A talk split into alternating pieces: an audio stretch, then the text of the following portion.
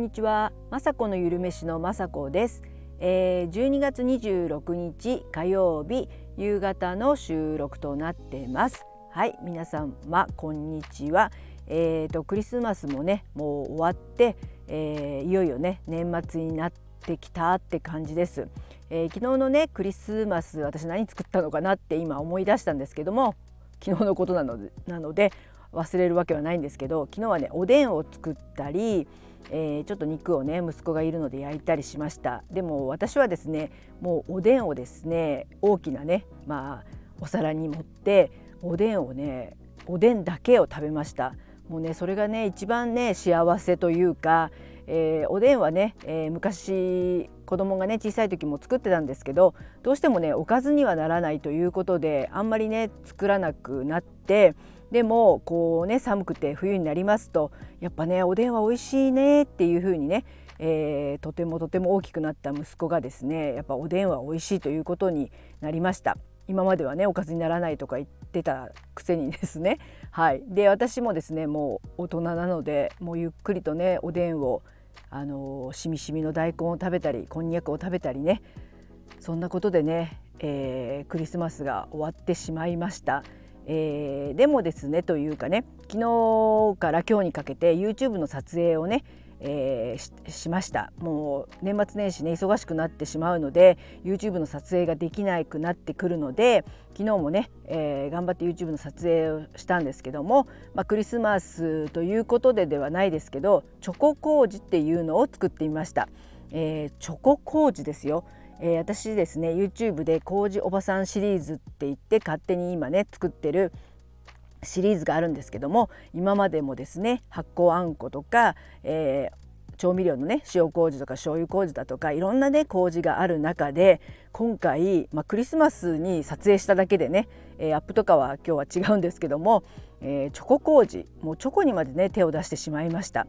はい。でまあチョコって言ってもですねココアは使います。あとはですね普通に甘酒を作るようにご飯とお水と米麹のみ多分4つかな、えー、を使ってで使ってただ混ぜ合わせて、えー、今回は60度12時間発酵しまして、えー、先ほどね、えー、それを、えー、食べるシーンをね、えー、撮りました。私もねちょっとね半信半疑というかこれ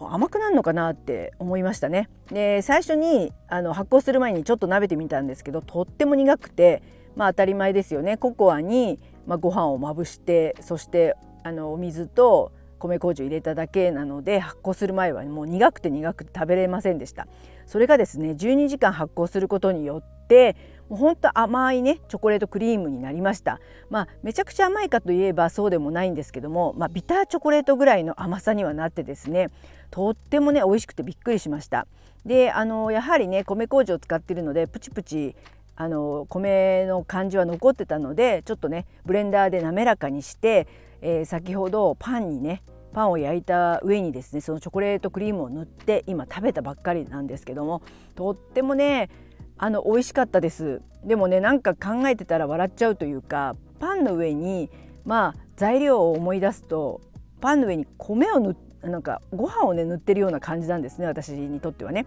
まあ、見た目はココアのクリームでチョコレート色なんですけども材料は、えー、先ほど言ったみたいにねあの炊いたご飯だとか、えー、米麹なのでなんか炭水化物に炭水化物みたいな感じになってしまいましたけどもまあねチョコレートをねえー、食べたいなっていうかねこれからますます寒い時期で甘いものをね、あのついついあのつまみたくなってチョコレートなんか食べてたらあっという間に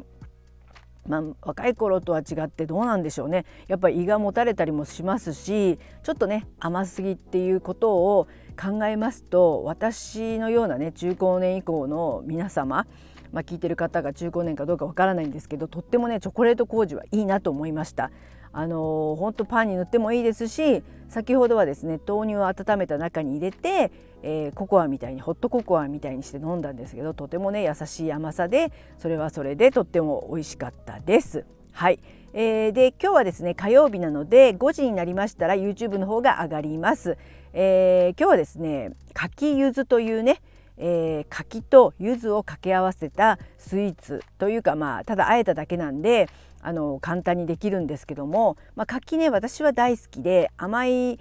柿もちろんね大好きなんですけども、えー、中にはですねあんまり柿好きじゃないっていう方もいたりとかして多分ねあの酸味がないのでフルーツっぽくないっていう感じの人の意見を聞いたことがあります。それでですね今あの SNS で結構話題だったりこちらのスタンド FM でも、えー、かきゆず作って美味しかったっていうのをね聞きました。なので、あのー、知ってる人は知ってると思うんですけども知らない人はですね是非ね一度ですね、まあ、もうすぐまあ柿はまだあるのかな？柿をたくさんあのお家にありましたらそして冬にね柚子とかも結構ね出回ってたりいただくことも多いと思いますので柿1個に対してまあ柚子ね1個ぐらい、まあ、大きさにもよるんですけどもそれをですね、えー、切って柚子は種以外はねえー、切っていただいて柿と混ぜてそしてねそこにちょっとね砂糖とかあの蜂蜜をね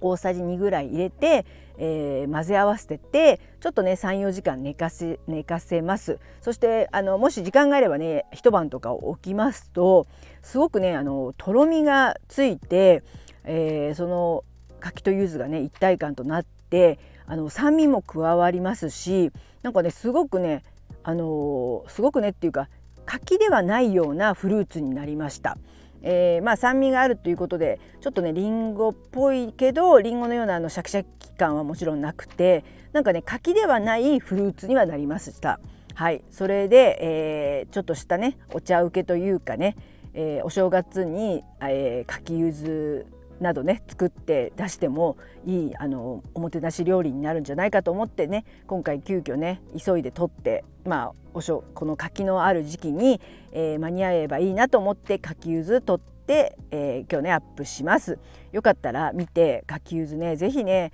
食べてほしいですなかなか美味で美味しいですしあの冬ってね意外に柚子とかね、あのー、もらえたりしますし、えー、なかなかね柚子もらっても皮だけ使って漬物とかもやらなかったり、あのー、中身とかね捨てちゃったりするね絞ったりしますけどこれはですね柚子も丸ごと、まあ、種以外はですね使えるので柚子を使う料理あのレシピとしてもいいと思いますのでよかったらこれも作ってほしいです。はいえー、もういよいよねクリスマスも終わって年末となりますね。本当あの近くのスーパーとか1日お休みだったりいつも行く OK ストアはもう、えー、1, 1日2日3日がお休みなのでこれはちょっと年末にお肉とかね買い込んどかないといけないかなと思ってきてまあ本当にね主婦まあ主婦だけではなく、えー、年末は何かと気ぜわしいというかえー、そんな感じでバタバタともう年末が来て、えー、そしてね年賀状もやっぱりねちょっとだけ書かなきゃいけない人たちというかねまあ LINE で年賀状を、えー、去年あたりからしてるんですけどもやはりね、えー、中高年以降ですと私もそうなんですけど、えーまあ、忘れちゃってあもう、えー、雅子さんは年賀状やめたんだって思ってても毎年来ちゃう人とかがいるんで、まあ、そういった方にはね年賀状出したりとかして、えー、きたいと思うのでそれいつ書くんだろうっていうのが今